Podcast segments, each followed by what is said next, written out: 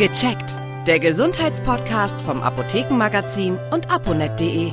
Hallo, ich bin Uli Harras und verbunden mit der Chefredaktion von aponet.de und das Apothekenmagazin mit Peter Erik Felzer. Hallo, Herr Felzer. Hallo, Harras, ich grüße Sie. Es wird kühler, es wird feuchter. Mhm. Und unser Thema, haben ja alle schon gelesen, schwarze Flecken zum Beispiel. In der Ecke des Badezimmers, so ein typische, so ein, so ein typisches Signal. Aber ein Warnsignal, oder? Ganz, ganz wichtiges Warnsignal, weil die schwarzen Flecken bedeuten meistens, dass dort Schimmel ist und Schimmel ist gesundheitlich gefährlich. Ja. Zum einen können die Pilzerreger direkt Krankheiten, Infekte auslösen oder es kann auch zu allergischen Reaktionen kommen. Und gerade Personen, die mit den Atemwegen ein bisschen Probleme haben oder auch schon unter Allergien leiden, die können echt beim Schimmel leiden.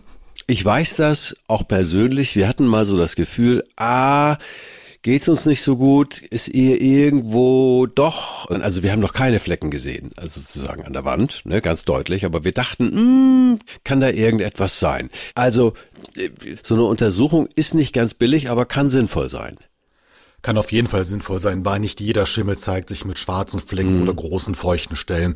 Wir hatten das auch früher in unserer alten Wohnung in Köln, da war ein Kaminschlot noch quasi ja. dort, aber der war stillgelegt und ja. zugemauert, aber an einer Stelle war der undicht und da ist natürlich vom Dach das Wasser runtergelaufen. Ja. Und wir hatten nur das Gefühl, es riecht so ein bisschen muffig und als die Tapete runter war, war alles schwarz, also so gesehen. Boah.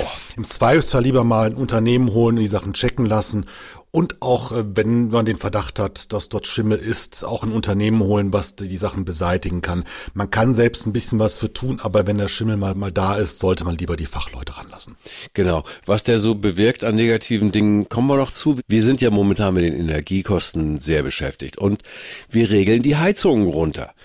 Aber da gibt's eine Grenze, wo es dann vielleicht auch Schimmel geben könnte. Wo liegt die? Die Grenze liegt ungefähr bei 16 Grad. Viel kühler sollten die Räume nicht sein. Mhm. Ich weiß natürlich, die Gasenergiepreise machen vielen Leuten Sorgen. Man kann durch ein bisschen was tun, dass man auch effektiver heizt. Das heißt, dass die Heizkörper nicht bedeckt sind, mhm. dass da kein Vorhang drüber ist, dass mhm. da kein Sessel davor liegt. Mhm. Also, dass die auch regelmäßig entlüftet werden. Wichtig ist auch, dass man die Heizkörper regelmäßig abstaubt, weil auch dieser Staub auf der Heizung frisst ein bisschen was von der Wärme. Ja. Also da kann man ein bisschen was für tun, aber bitte, bitte, bitte nicht zu niedrig regeln. Ja.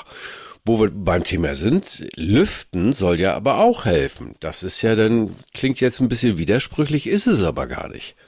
Das Lüften sorgt dafür, dass die Feuchtigkeit aus dem Raum rauskommt. Das ist auch so, wenn es draußen auch selbst ein bisschen feucht ist. Das klingt ein bisschen paradox, aber die warme Luft oder die relativ warme Luft aus der Wohnung, aus dem Zimmer geht nach draußen und damit hat man den Luftaustausch. Wichtig ist das richtige Lüften, also nicht ganze Zeit das Fenster auf Kippe, sondern drei, vier Mal am Tag Stoßlüften, die Fenster weit aufreißen für drei, vier, fünf Minuten. Das reicht vollkommen aus. Und nun habe ich immer gedacht, diese Dämmung von Außenwänden verpackt ja so ein Haus im ungünstigsten Fall fast luftdicht. Das kann doch nicht gut sein, dass ich meine, das, das, das, das befördert doch geradezu den Schimmel, oder? Das ist nicht so. Äh, eine Dämmung draußen sorgt dafür, dass es auch in dem Zimmer wärmer ist, dass die Außenwände besser gedämmt sind und Wärme ist neben Lüften das beste Mittel gegen Schimmel. Oh, Guck mal, wieder was dazugelernt. Wenn ich nun den Klassiker, den Schimmel in den Badezimmerfugen entdecke, was soll ich tun? Kann ich da noch hm, selbst was machen?